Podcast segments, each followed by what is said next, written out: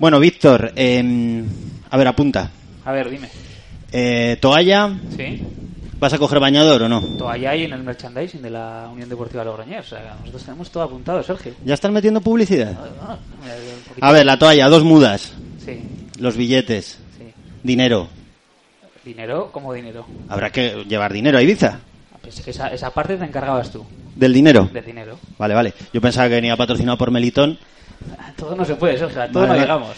Bueno, que, que nada, que esto como siempre. ¿Pero dónde estamos? Todavía no lo digas. Ah, bueno. One, two, one, two, three, four.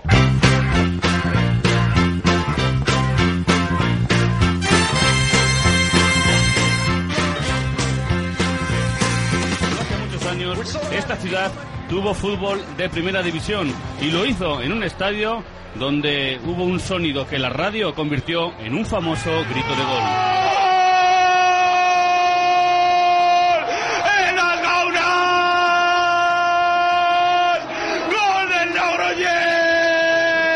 Hay que vivir en el campo. O sea, el sonido. O sea, es impresionante. Cantar un gol en gaunas no es lo mismo que cantar un gol en, en el local.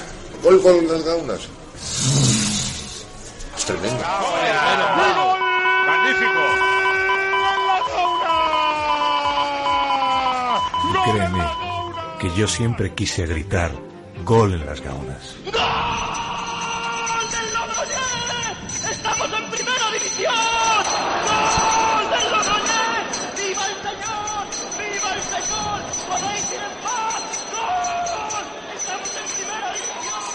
Nos falte nunca gol en las gaunas. Atención que hay gol en las gaunas. Gol en las gaunas. Gol en las gaunas. Gol en las gaunas. We're so glad to see so many of you lovely people here tonight. We would especially like to welcome all the representatives of Illinois' law enforcement community who have chosen to join us here in the Palace Hotel Ballroom at this time. We certainly hope you all enjoy the show. And remember, people, that no matter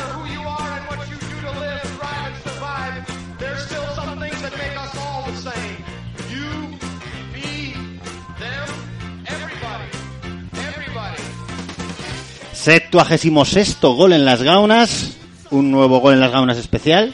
Ah, bueno. Hecho por gente especial, Ya no pues. es especial. Si todos los días son especiales, Especial gol en las gaunas on tour desde el espacio Peñas 2.0 en pleno San Mateos.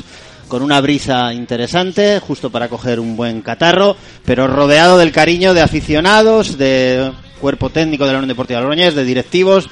Gracias a todos por estar ahí y sobre todo también a los que después se van a descargar el podcast y nos van a escuchar en sus casas, haciendo un hueco entre el ocio de las fiestas de San Mateo, las responsabilidades laborales y también un poquito atender a la Unión Deportiva Logroñés que viene de perder ayer en el plantío por un gol a cero. Somos así de...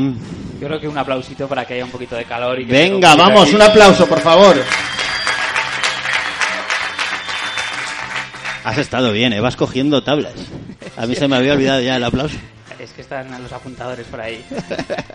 Bueno, pues eso, set- 76 gol en las gaunas, derrota de la Unión Deportiva Logroñés en el plantío, ya no nos acordábamos del sabor amargo de la derrota, pero fue así, valió el tanto de Carlos Álvarez en el minuto 40 de partido, después de, de una primera parte donde el conjunto burgalés se mostró sobre todo tremendamente efectivo y duro en su propio estadio, el equipo de Pachi Salinas, que en lo, el poderío físico la verdad que lo demostró desde el primer momento, y a partir de la segunda parte la Unión Deportiva Logroñés lo intentó, pero es cierto que la seriedad de un Burgos que todavía no sabe lo que es encajar un gol en su propia portería ha provocado esta primera derrota del equipo entrenado por Sergio Rodríguez, que le sigue manteniendo en la cuarta posición con 10 puntos, lidera el grupo 2 de la segunda B, precisamente el Mirandés y el Burgos con 13 puntos y por tanto, bueno, pues seguimos la Unión Deportiva Logroñés en, en esos puestos que dan acceso a unos futuros playoffs de ascenso a segunda división. Víctor de Pablo, una primera valoración del partido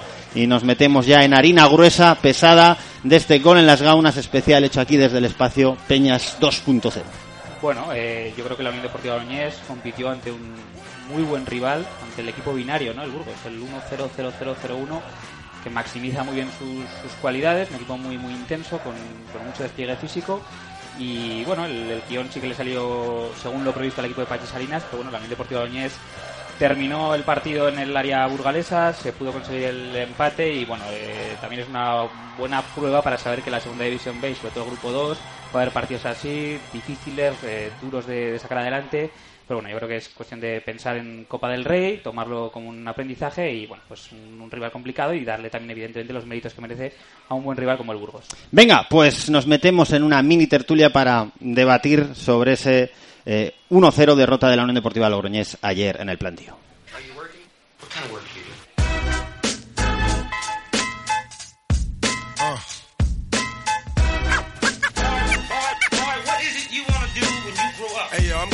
On TikTok. That's all my eyes can see.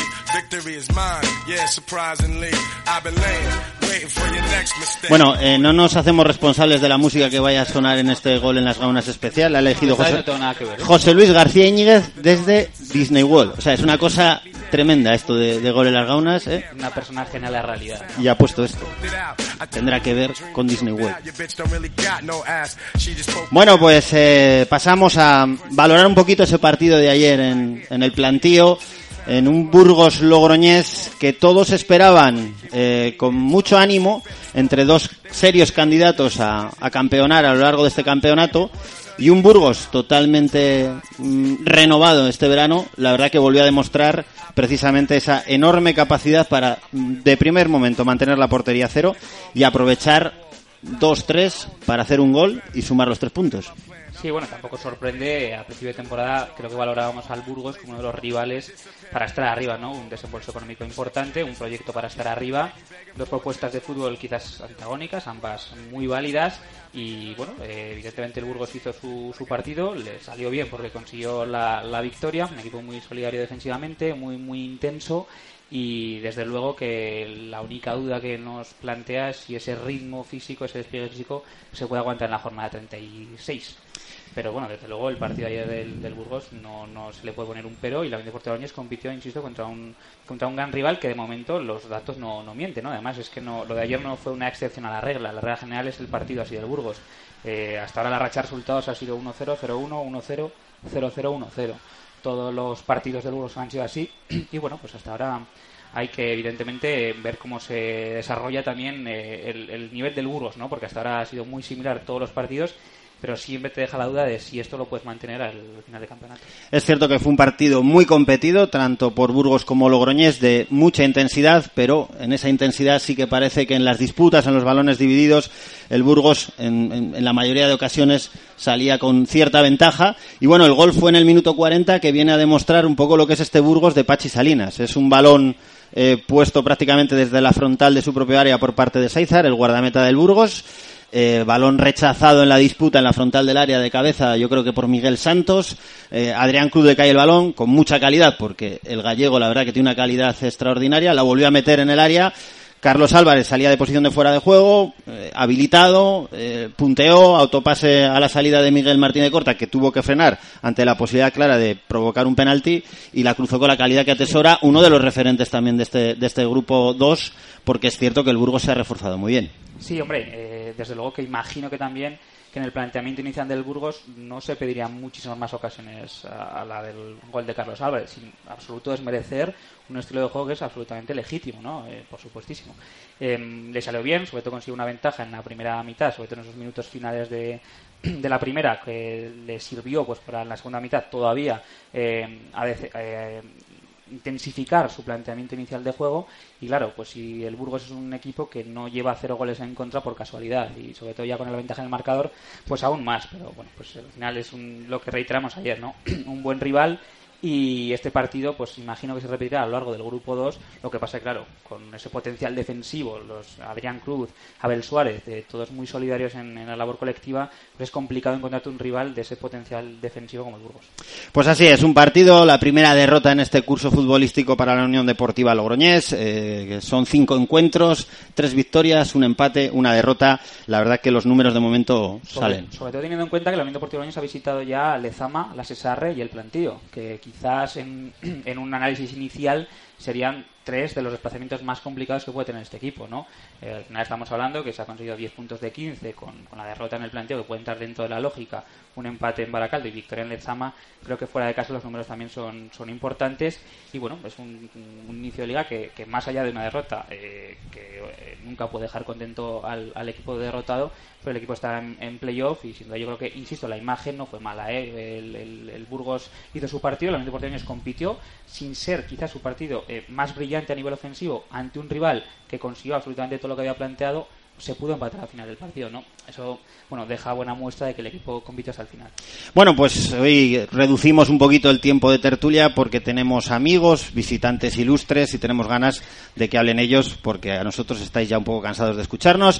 Así Así que lo dijimos ya todo ayer, ahora otra vez. Es, es- Sí, no, es una si es que- sobreexplotación, Además, eh, overbooking de opinión. Eres poco, poco original. Tienes una opinión y no la cambias. Pues que vamos a ver, no soy tan volátil como tú. Efectivamente.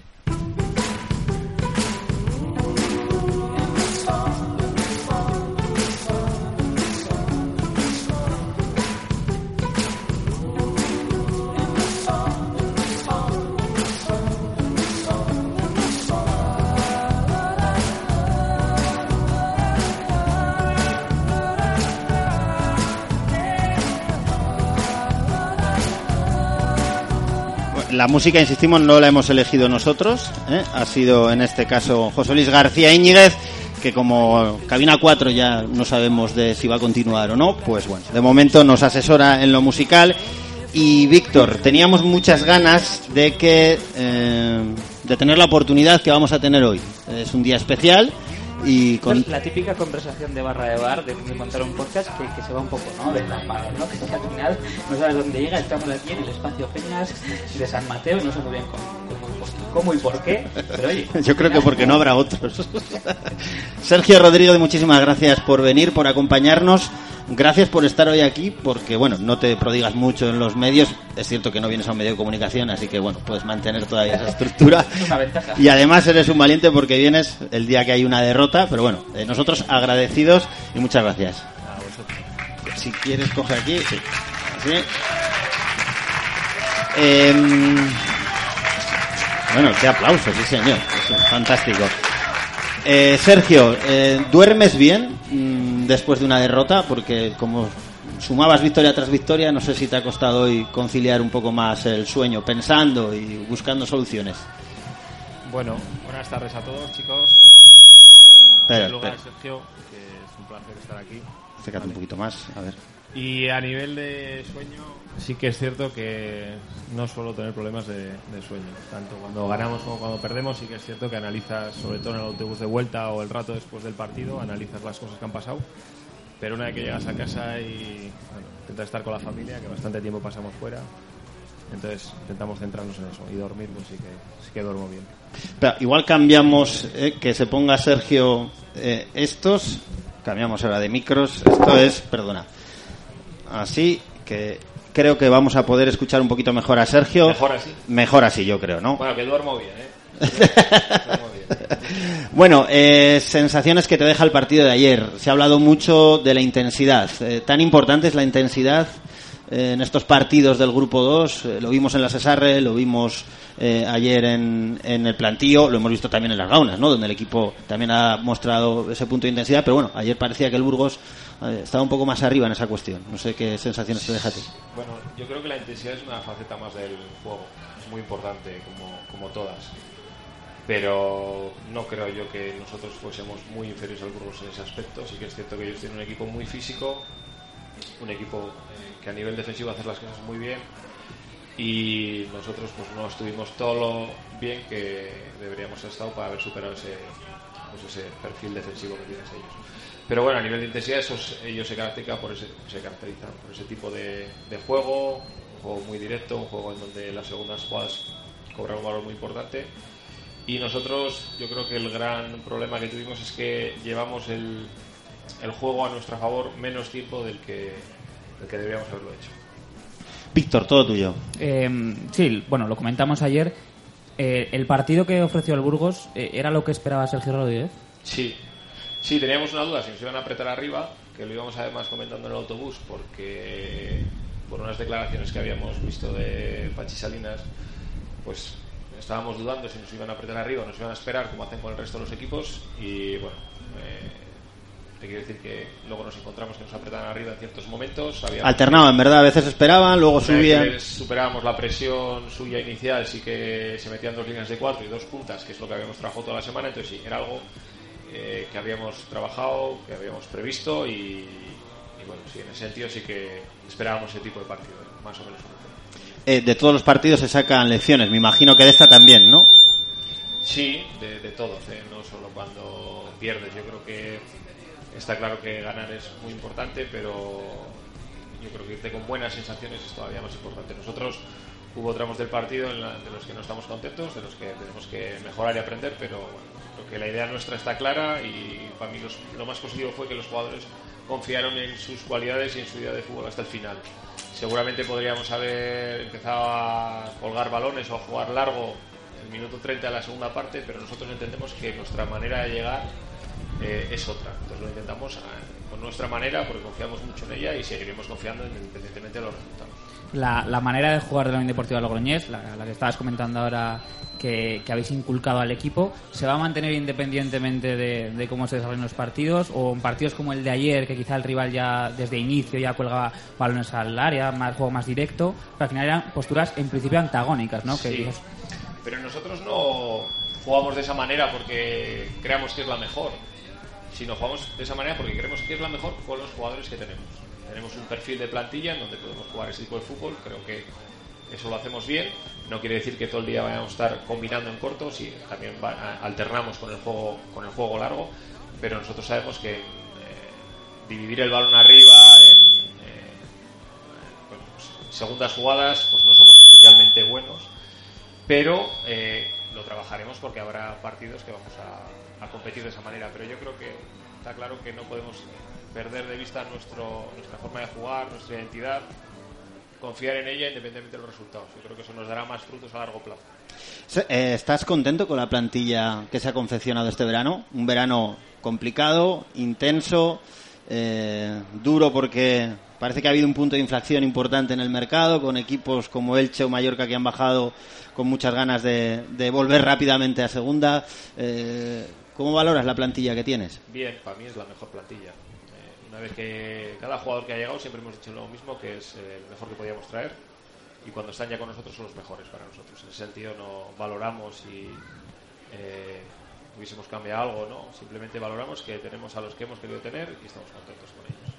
eh, en este desorden cronológico que estamos manteniendo, hay una cosa que eh, nosotros alguna vez hemos hablado con, con Alex Antelices, que es un chico que ha dado el salto del mundo del fútbol a su profesión, a lo que había estudiado. En principio, en tu caso, eh, esta temporada al menos ha sido al revés, ¿no? Tú tenías una profesión ajena al mundo del fútbol y este, y este año te has orientado más al mundo del fútbol.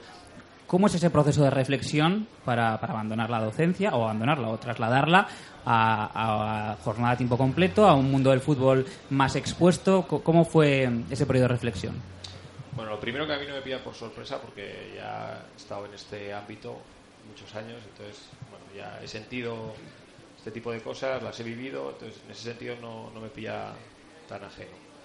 Pero es difícil porque cuando estás en un sitio haciendo una cosa que te gusta, estás eh, bien, eh, encima trabajando con niños es algo muy especial, pues es muy difícil tomar la decisión. Pero bueno, entendimos entre todos que, que era la, era una buena oportunidad en entrenar al equipo de tu tierra, que la gente confiaba mucho en, en nosotros y dimos el paso adelante. Fue difícil porque teníamos que elegir entre una cosa y otra y bueno, sí que es cierto cuando tienes dos cosas que te gustan tanto es difícil, pero también te sientes un privilegiado por poder hacer algo que te gusta, entonces eso ¿Y lo valoras también. ¿Te costó tomar la decisión? Sí, sí, me costó porque, bueno, pues por lo que te estoy comentando, que cuando estás a gusto, eh, Escolapio es, es un colegio con el que yo me identifico mucho por los valores que tiene.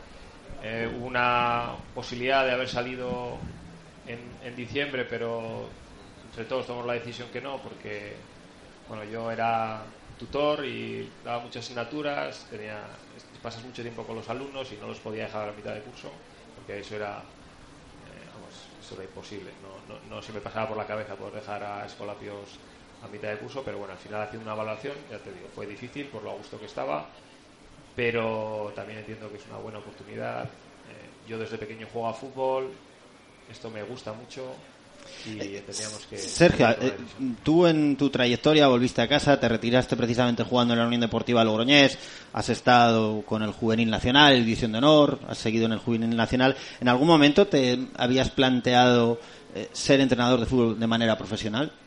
Una vez de que, bueno, tu periplo futbolístico te había llegado por muchas ciudades y, bueno, pues no sé si en algún momento te había entrado dentro de tus planes o estabas cómodo en la posición en la que eh, te había abierto las puertas el club. cuando empiezas a entrenar, yo creo que es por algo, no es por. Yo no lo hacía por hobby. Evidentemente estás a unos niveles en donde te lo tomas, te lo tomas de- no de una manera profesional porque no lo eres, pero yo creo que trabajamos prácticamente de la misma forma que trabajamos con el juvenil, adaptándolo a las- necesidades y las circunstancias de que trabajamos con gente en formación y ahora estamos con gente profesional. Pero no sé, eh, las ganas que le pones, la profesionalidad, la, el interés es igual en los, en los dos sitios. Entonces, sí que es cierto que cuando empiezas algo así es porque, bueno, esperas que te llegue una oportunidad como esta, pero también sabes que es muy difícil y que seguramente no te llegue. Entonces, por eso también eso fue un factor importante a la hora de tomar una decisión, el poder entrenar en el equipo de tu tierra. eh, nunca sabes si te va a volver a, a pasar y yo creo que eso fue también determinante para, para, para seguir aquí. Em, siempre sueles hablar en plural en cualquier rueda de prensa, eh, en lugar de personalizar las decisiones, incluso pues hablas del equipo. ¿Cómo, cómo es el trabajo de Sergio Rodríguez con, con su cuerpo técnico, incluso también orientado a la cantera, una semana normal de, de trabajo? Bueno, nosotros llevamos bastantes años en, en el club, eh, nos conocemos muy bien la gente que estamos, encima la gente que hemos incorporado, pues hemos tenido la suerte de que son gente excepcional también, que en poco tiempo les hemos hecho gente del club y aportan muchas cosas. Y yo la visión que tengo es una visión de club, tengo una visión general, no tengo una visión de un entrenador que viene y entrena al primer equipo y se va. ¿no? Creo que nuestra labor va más allá. Eh, y bueno, pues nuestro día a día es, aparte de trabajar sobre lo que queremos plantear cada fin de semana del partido llevar los entrenamientos y bueno, lo que es el día a día del primer equipo, pues es informarnos qué pasa en las categorías inferiores, eh, no solo yo, eh, sino todos los compañeros que tengo alrededor, eh, informarnos, saber cómo está cada jugador, como cada entrenador, o sea, nos enteramos un poco de todo, no es solo nos ocupamos de esta parte, las, nos ocupamos un poco en el sentido de todo el club. Yo creo que en este club, por suerte, tenemos gente muy válida, con muchas ganas de trabajar y con muchas ganas de hacer que el club crezca para arriba. Y nosotros entendemos que la manera de que el club crezca para arriba es desde la base, eh, empezando eh, inculcando valores a los chavales que vienen con nosotros eh, y evidentemente mejorarles a nivel deportivo todo lo que podamos para que el día de mañana puedan dar ese paso o si no lo dan por lo menos que hayan pasado y hayan tenido bueno, un, buen, un buen tránsito por el club. Eh, Sergio, eh, volvemos a lo personal, porque después de cada partido eh, bajamos, te hacemos cuatro preguntas ahí a cara de perro y bueno, pues no podemos reflexionar un poquito, pero hoy te tenemos aquí, pues eso, ya con, con el partido superado, pensando evidentemente en el del miércoles, que es un partido muy importante para la entidad, pero bueno, podemos reflexionar un poco. ¿Te sorprendieron a ti los resultados que lograste con la plantilla del año pasado? Sí, hombre, porque eh, son muchas, muchos puntos en poco tiempo y se dieron muchas circunstancias, entre las que también evidentemente apareció la suerte, porque no decirla, en ciertos partidos salió todo redondo y es algo que no, es, eh, no suele pasar eh, normalmente. No me sorprendió la predisposición de los jugadores, porque ya habíamos estado tres, cuatro meses antes y habíamos visto el carácter que tiene el equipo. eh, con gente muy profesional, gente muy comprometida, con ganas de sacar las cosas adelante. Entonces, en ese sentido, sabíamos que no íbamos a tener problemas. Pero luego, a nivel de resultados, no esperábamos eh, tanta victoria y, y tanto punto. ¿Y esos buenos resultados presionan de alguna manera en la temporada actual? El hecho de ganar y ganar y volver a ganar y tener que volver a ganar. eh, no sé cómo estás llevando tú precisamente ese punto psicológico de, de esa presión, ¿no? De decir, bueno, es que con Sergio Rodríguez ganamos siempre. No, bueno, yo lo llevo con mucha normalidad. Primero porque no es, yo, yo tengo la influencia que tengo. ¿eh? Eh, el cuerpo técnico, pues nosotros intentamos preparar los partidos, eh, que ellos eh, sientan la, la motivación, que sientan que estamos apoyándoles, dándoles la tranquilidad necesaria, pero al final entendemos que esto es cuestión de jugadores. O sea, si el año pasado se ganó ocho partidos o siete de ocho partidos, los ganaron ellos. Nosotros ayudamos en lo que podemos, les transmitimos nuestra confianza, pero el protagonismo es de los jugadores. Yo lo sentía así cuando jugaba y lo siento ahora también cuando entreno. Creo que el porcentaje mayor es de ellos y hay que reconocérselo a ellos porque el mérito. Y el hecho de ganar y ganar, bueno, pues una buena costumbre que ojalá dure, pero está mal.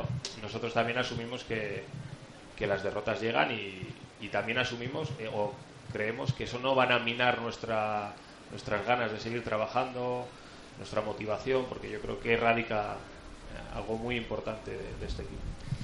3.000 socios, eh, 1.000 socios eh, infantiles, niños.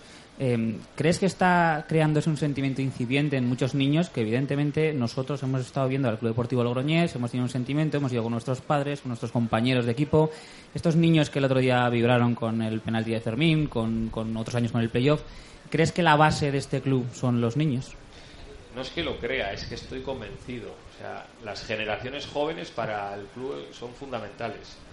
Y yo creo que desde el club se está haciendo un esfuerzo porque por llegar a ellos, tanto en colegios como en todo tipo de actos, porque bueno, yo soy de vuestra generación y sabemos lo que ha pasado aquí durante muchos años, sabemos Bueno, las- Ví- Víctor no, Víctor Ah, es, más- es un chavalito, Víctor no. Nosotros sí, pero Víctor no. y sabemos la situación que hay, que es muy peculiar con, con un poco con esa división que hay. Entonces las nuevas generaciones que no conocen eso, que no están cansados, seguramente esa situación es nuestro bueno pues es nuestro activo y yo creo que es donde nosotros tenemos que, que- fortalecernos, traer cuanto más gente joven para que vayan creciendo con ese sentimiento hacia, hacia la Unión Deportiva Logroñés. Y yo, vamos, yo en ese sentido lo tengo clarísimo, creo que el club lo tiene clarísimo y creo que, que todos lo deberíamos tener claro. Eh, nosotros cuando hacemos muchos kilómetros, Víctor, Víctor y yo, y solemos reflexionar en relación a un concepto pues que lo hemos tenido siempre, ¿no? El hecho de que las historias perfectas no existen. Es decir, eh, ya ver a tu equipo ascender nos parece una historia perfecta, pero que sea con un entrenador riojano nos parece perfecta, pero que encima sea eh, con un entrenador riojano que se retiró en la Unión Deportiva Logroñés y que encima ha estado trabajando con la cantera desde abajo. ¿Crees tú en las historias perfectas? Bueno, sí, que, sí que creo. No sé si se dará porque es, una- es algo muy difícil. Te cuenta que hay 80 equipos con, de los cuales 25 30 tienen un potencial muy importante y suben 4. Entonces, bueno, es difícil, pero nosotros tampoco es que nos fijemos objetivos a largo plazo. Somos más del día siguiente. Ahora tenemos partido Formentera, que es una oportunidad muy buena para nosotros. Y bueno, pues vamos, yo creo que vamos en ese camino. El, el- bueno, crear objetivos y a largo plazo no nos gusta. Ojalá se dé, pero bueno, vamos a ir poco a poco trabajando en el día a día, que, que yo creo que es más importante que pensar en un objetivo ahora y luego no sé cómo. Remátame esto, Víctor No, de Pablo. Ya que hablabas de la Formentera, ¿cómo, ¿cómo afronta el equipo un partido tan complicado como la tercera ronda de Copa del Rey después de un partido durísimo contra el Burgos? Bueno, con muchas garantías porque tenemos una plantilla amplia en donde todos pueden eh, rendir. Nosotros lo tomamos como un partido muy especial porque desde que llegamos nosotros y una vez que conseguimos la clasificación, nuestro objetivo era meternos en Copa del Rey.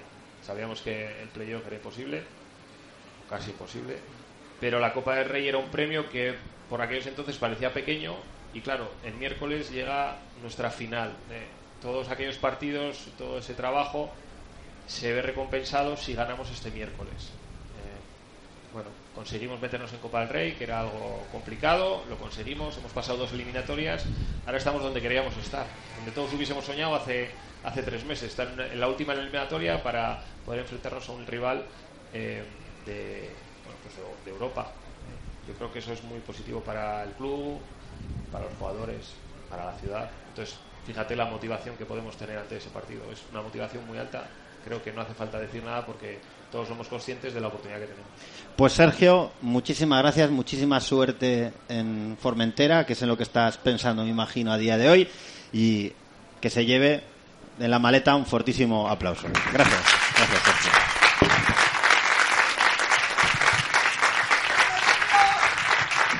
Bueno, pues Sergio Rodríguez, un placer escucharle. Teníamos muchas ganas, lo hemos conseguido gracias a, la Unión Deportiva Logroñés por, por hacerlo posible.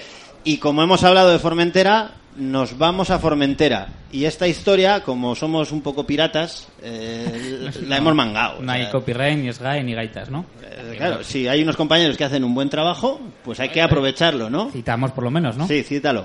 Eh, el día después, Raúl Ruiz, un reportaje muy chulo de la Formentera sobre, bueno, pues un universo del fútbol muy diferente al del Logroñés y que, bueno, que merece la pena también escucharlo.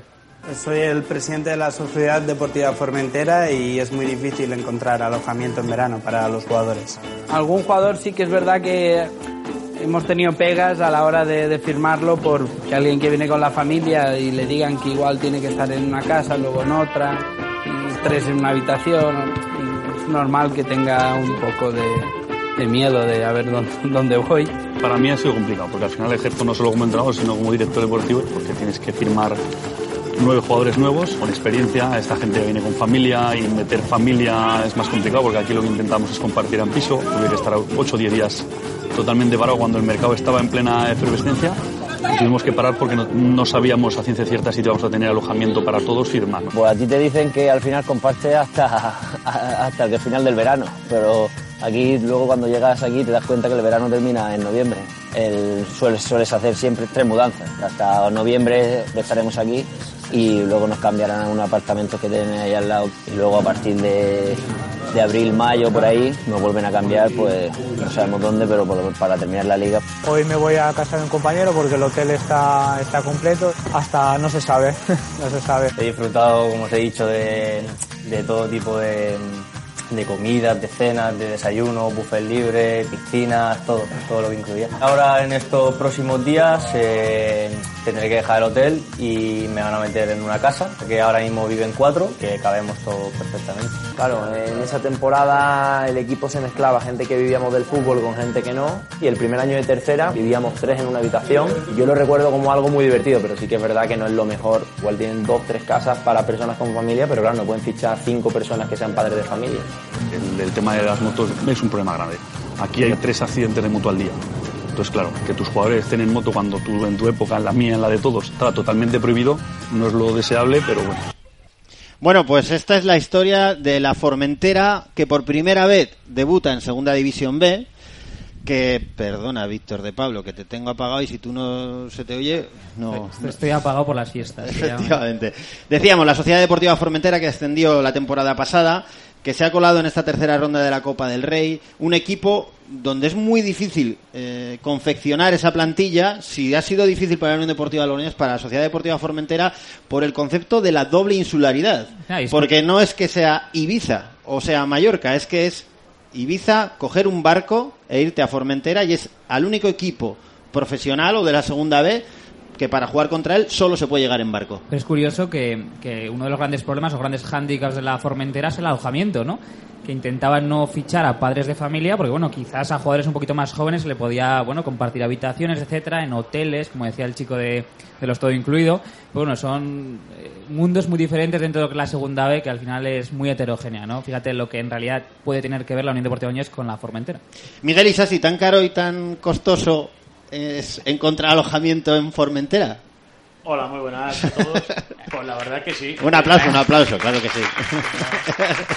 La verdad que sí que es muy complicado encontrar alojamiento, pero bueno, lo importante más allá de lo que nos va a costar, a, ¿qué os voy a decir a vosotros? De lo que os va a costar ir ahí a Formentera y contar a toda La Rioja lo que va a suceder allí, que esperemos que acá tenga un, un final feliz.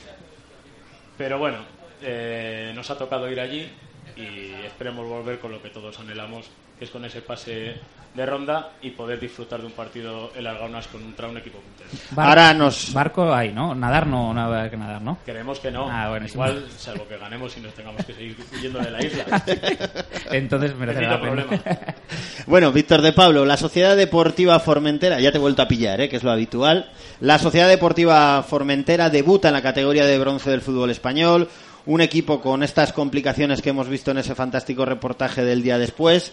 Eh, ¿Qué tiene la Formentera? Eh, para empezar, lo que comentabas anteriormente, es un equipo que debuta en Segunda División B, pero nos une algo con, con la Sociedad Deportiva Formentera, y es el Sevilla. ¿Por qué nos puede venir el Sevilla? Porque Porque el año pasado eh, la Sociedad Deportiva Formentera llegó hasta la cuarta ronda de la Copa del Rey siendo equipo de tercera división y se enfrentó al el Sevilla. parcial ya 1-5-9-1, igual ya... Bueno, un poco- Pero bueno, claro, al final la Formentera es un equipo que, imagínate, que debuta en Segunda B, estuvo en Copa del Rey, juega en el San Francesc, hierba artificial, do- 2.000 espectadores yo creo que siendo muy muy optimista, ¿no? Un equipo... ¿Cuántos? bueno, un equipo más humilde, evidentemente, que debuta en, la categoría. Eh, y el entrenador, eso sí que me sorprendió, eh, es Tito García San Juan, que es un campeón de Europa de fútbol sala. Es un- en aquel Castilla-La Mancha Talavera, luego orientó su, su vida profesional al, al fútbol sala, eh, perdón, al fútbol profesional. Y, bueno, eso es la Formentera, ¿no? Un equipo que de momento lleva, eh, está noveno con siete puntos, dos victorias, una derrota, dos partidos perdidos. Y hay que agarrarse a todos los que nos interesen. Sus dos derrotas han sido en el San Francés de, de Formentera, con lo cual es un, un buen acicate para ir a, a por la Copa. Existen dos condicionantes en ese terreno de juego, que es la hierba artificial, que no es de última generación, y luego me han dicho que en Formentera, yo no he ido, que sopla mucho el viento, y eso sí que es muy incómodo.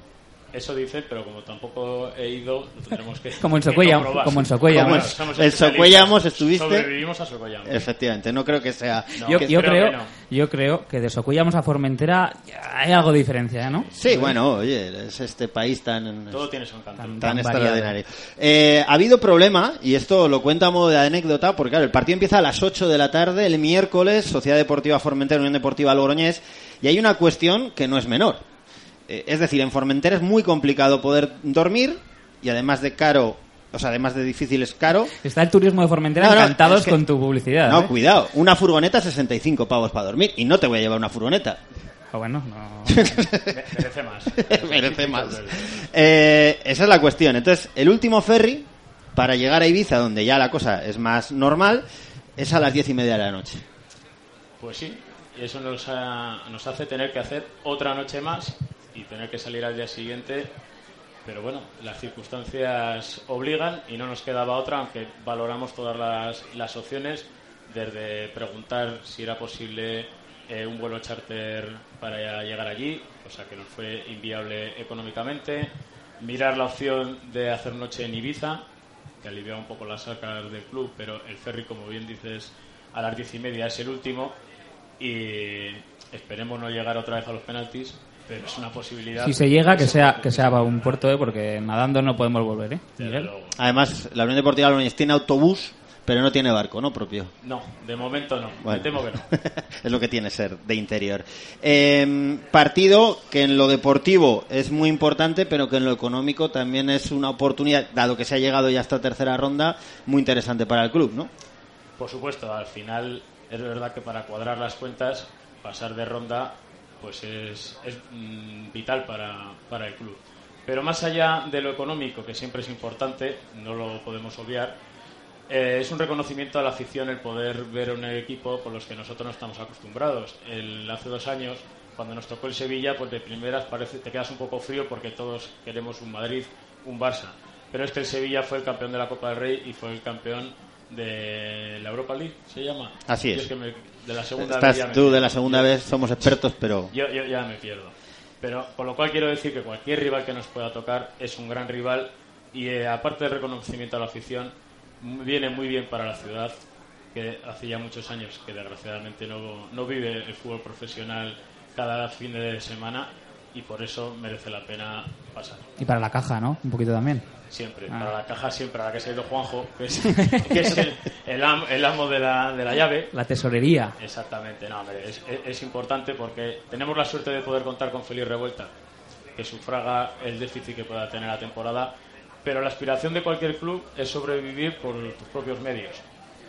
Y en estas dos temporadas, hace dos, tuvimos ese superávit de 80.000 euros, y el año pasado, con una temporada pues atípica en- para la entidad y sin, y sin tener los, los ingresos que habíamos presupuestado solo en taquillas hace dos años, en, gracias a la Copa del Rey, a las dos rondas que pasamos y a la visita del Racing, fueron más de 300.000 euros de taquilla. El año pasado eh, apenas pasamos los, 30 los 35.000 y aún así tuvimos un déficit de 40.000 euros.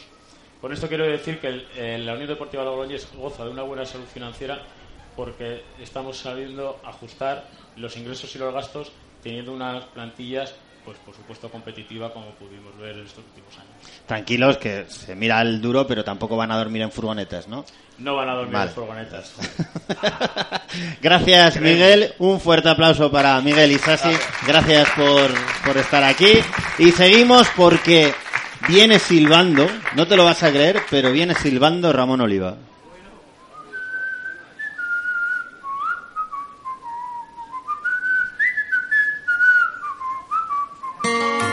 Que el sol me despierte, dar un descanso al maldito herrero, tener por delante toda una mañana moldeando conmigo ese ritual, saltar a la calle. Como veis, Gol en las Gaunas es fantástico porque nosotros no trabajamos. Es decir, va entrando gente y, Víctor, cada día hacemos menos. Lo de que no tenemos guion hoy se ha podido comprobar que esto va viniendo gente. Bueno, un aplauso para el gran Ramón Oliva.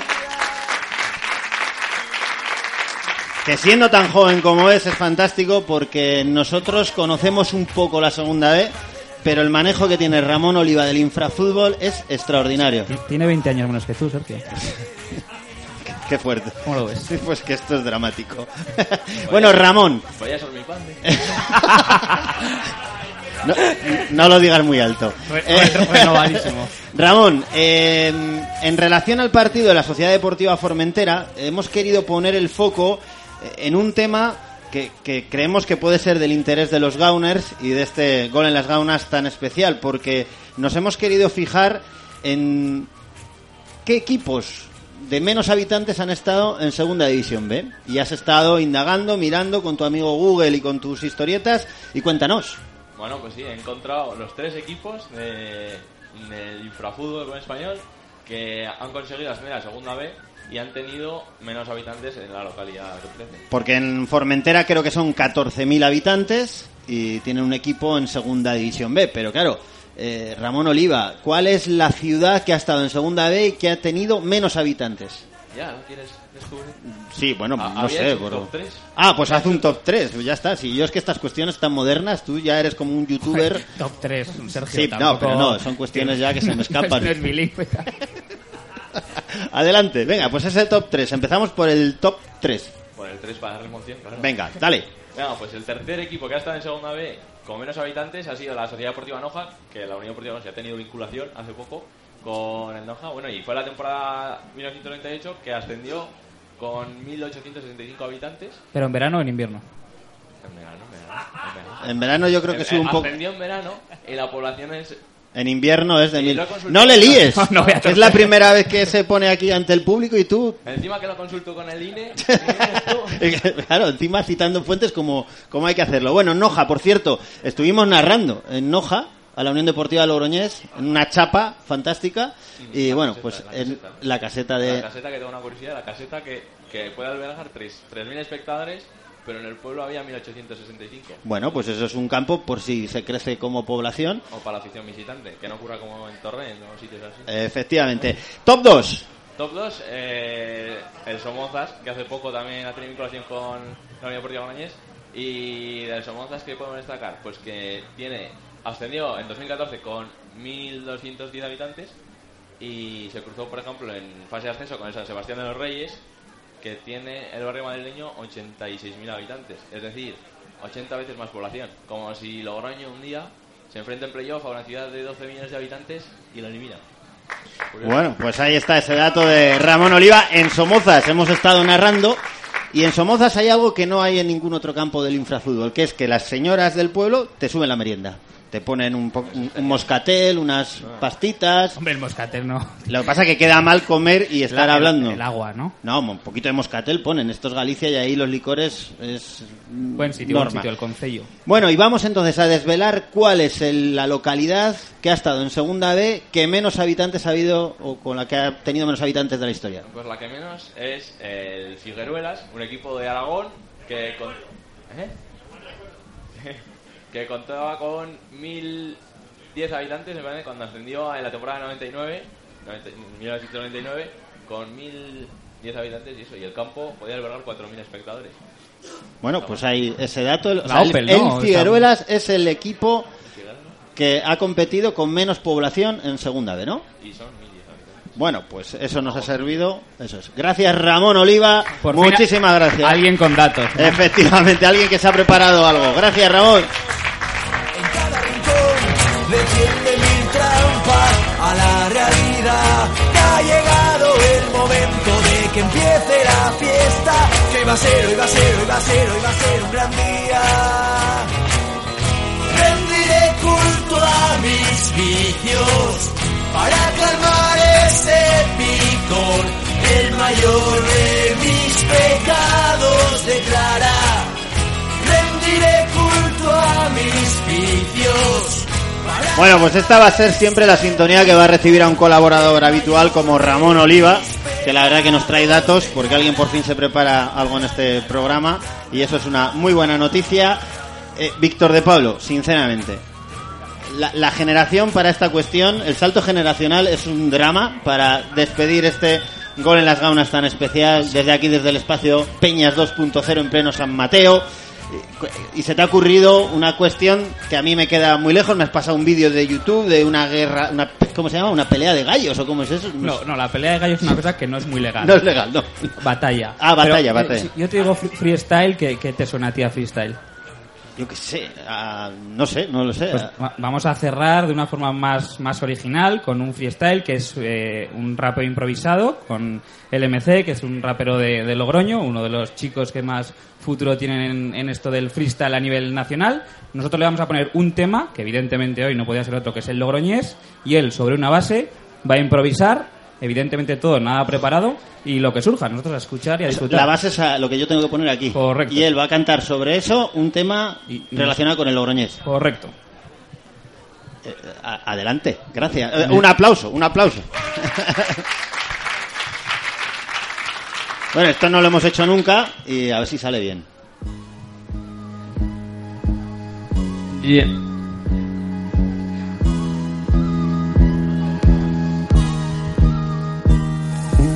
Ya.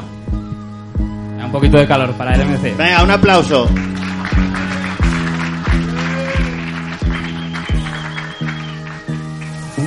No pueden entender que llega el MC, que siempre que viene a todos puede vencer. No pueden porque cuando rapeo no es nada extraño y sabemos que este año aquí vamos a ascender, que me encanta. El rap adelanta, contra mí se enfrenta cualquier rapero y creo que se achanta. Este es el MC, el que siempre adelanta y volveremos a cantar el gol en las gaunas. No pueden contra mi hermanito, traigo todo el estilo porque siempre traigo una mente ágil. Me encanta el rap adelantar por la banda y ganar como el otro día en la tanda de penalti sacar un rap ya más bueno. No pueden conmigo porque siempre llego. No van a poder cuando sueno y les quemo. Ya cualquier equipo yo creo que les metemos cuatro ceros y sueno. Siempre soy el mejor si llego. No van a poder porque puedo hacer rap. No van a poder porque esto no es extraño. Del Logroño soy socio desde los seis años. Eh. Gracias.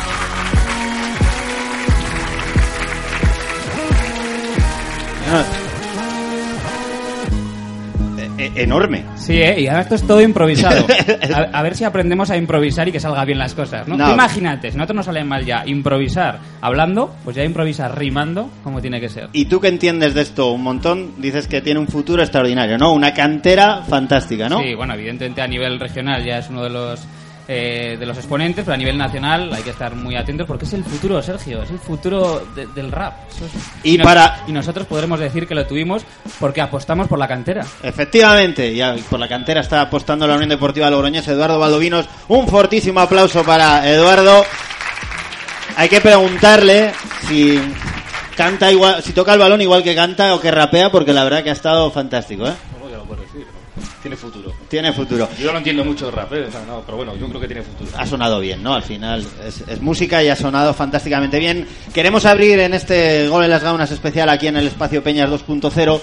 Queríamos hacer un pequeño guiño a otro buen trabajo que se está haciendo en la Unión Deportiva Logroñés eh, con el paso del tiempo, porque al final todo, ahora ya, todo necesita su tiempo, que es la cantera. Eh, se debuta con un división de honor, se está fortaleciendo desde abajo la cantera. Cuéntanos un poquito eh, qué son los pasos o cuáles son los pasos más importantes, Eduardo Valdovinos, que se han dado este año.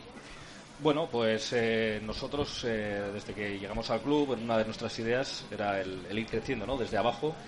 Y bueno, al cabo de los años, poco a poco, sin querer tampoco correr demasiado ni hacer las cosas demasiado deprisa, eh, pues hemos ido dando pasos, ¿no? Este año ya hemos conseguido asentar un equipo en División de Honor, eh, tener la base abajo de otro juvenil, pues que pueda ir reforzando poco a poco. Y pues bueno, con el equipo cadete, eh, bueno, desde, desde los más pequeños, ¿no? Ir formando, ir, que vaya la gente entrando dentro del club, que, que vayan creciendo con nosotros y bueno, pues al final la verdad es que el crecimiento en los últimos años eh, ha, sido, ha sido importante porque de hecho eh, hay jugadores en el equipo filial ¿no? que, que provienen de, de esa primera camada, ¿no? de cuando empezamos nosotros con el equipo juvenil, que han ido dando pasos. Imagino que jugadores como Álvaro Arnedo, como Zubiri, son eh, el ejemplo perfecto de esto que se, se pretende, ¿no? Jugadores que, que salen de la base y que finalmente llegan al, al primer equipo. Sí, bueno, en este caso, aparte de los ya mencionados, ¿no? de Zubiri, de Álvaro Arnedo, pues está también el caso de Fermín, eh, jugadores que, que, bueno, que han ido pasando por las categorías del club, que ahora están asentados en el primer equipo. Y claro, desde luego para nosotros, eh, la gente que provenimos de, abajo, ¿no? del fútbol base, eh, qué mayor éxito ¿no? que, que más que allá de ganar campeonatos, de ascensos, descensos, ¿no? pues que la gente se vaya consolidando en el fútbol de casa y que vayamos fortaleciendo desde abajo el primer equipo. Eduardo, se está tratando de trabajar en todos los eh, equipos de la cantera de una forma similar, con un equipo, lo, ha valorado el propio Sergio Rodríguez, con un equipo de gente de la casa, que estáis incorporando a gente con perfiles muy concretos, eh, para tener quizás todos una manera similar ¿no? de poder jugar, que es algo que se lleva haciendo muchos años en equipos de, de históricos de, de, gran trayectoria, pero bueno, que aquí lo estáis tratando vosotros de incorporar, ¿no? esa forma de trabajar, esa metodología, ¿no? el ponerle metodología también al trabajo con, los chavales. Sí, bueno, es, es un, la metodología que está claro que es importante, pero nosotros yo creo que más allá de la metodología o que los sistemas de juego sean iguales en todos los equipos, lo que buscamos es un perfil tanto a nivel de entrenadores, como pues el caso de Raúl Torres, de Ricardo, de Richie, de Pedro, de Yayo, toda la gente que, está ahora mismo en el club, en el fútbol base, más allá de una metodología, un sistema de juego, unos valores, ¿no? Eh, bueno, eh, para nosotros es importante que los chicos que pasan por el fútbol base de la Unión Deportiva Logroñés no solo sean jugadores, eh, jueguen en un sistema o en otro, sino que aprendan unos valores más allá un poco más de, de lo que es a nivel deportivo, ¿no? Imagino que la fidelización es importante, ¿no? Hablaba antes Sergio de que los chicos que van ahora al fútbol, los mil nuevos socios infantiles, eh, se le puede enganchar para el, para el futuro, más allá de lo que están ahora, pero también jugadores que ya están ingresando en el fútbol base, que se puedan eh, sentir los valores del club, ¿no? Ya no solo jugando, sino pues siguiendo al primer equipo, acompañándole, recoge pelotas, es decir, que estén inculcados, eh, integrados en el club. Sí, bueno, eh, al final eh, todos sabemos que es muy, muy difícil, ¿no? Que el llegar al fútbol profesional desde abajo es complicado. Nosotros a día de hoy pues tenemos la suerte, pues como bien habéis comentado antes, de tener tres jugadores en la primera plantilla que provienen de, del fútbol base. Pero dentro de, que, de la dificultad que eso entraña, eh, para nosotros es importante que la gente adquiera un sentimiento de club, ¿no? Eh, desde luego lo más fácil es con la gente que está dentro de casa y que va creciendo con nosotros. Entonces yo creo que esa gente, independientemente de que luego lleguen o no lleguen, que ese sentimiento quede ahí y que lo, lo vayamos transmitiendo. Pues Eduardo, muchísimas gracias. No hay mejor manera de acabar este gol en las gaunas especial Fiestas de la Vendimia en el espacio Peñas 2.0 que pensando en el futuro, poniendo esos andamios, ir construyendo este edificio que en blanquirrojo espero que nos quede verdaderamente chulo. Gracias Eduardo. Ha sido un placer. Un fortísimo aplauso para Eduardo Baldovinos y nosotros, como siempre que suena esta canción, vamos poniendo la despedida y el cierre no me dejo nada, ¿no? Hombre, presentamos lo que viene ahora, ¿no? Son la, Sí, la dale. fir- la firma de los futbolistas, luego el concierto de Bombay. Nosotros somos los teloneros, Sergio. así Efectivamente. Nu- nunca hemos sido cabeza de cartel y ni, ni- ni- ni- ni falta que hacer. Ni falta que hace. Eso sí, os emplazo a todos los seguidores que sé que no vais a coger un vuelo, ni un barco, ni demás. Radio.larrioja.com en vivo y en directo desde Formentera este miércoles para esperemos contar una nueva victoria de la Unión Deportiva Logroñés. Gracias a todos y gracias al club por montar esto y abrirnos las puertas de vuestra casa. Gracias. Gracias.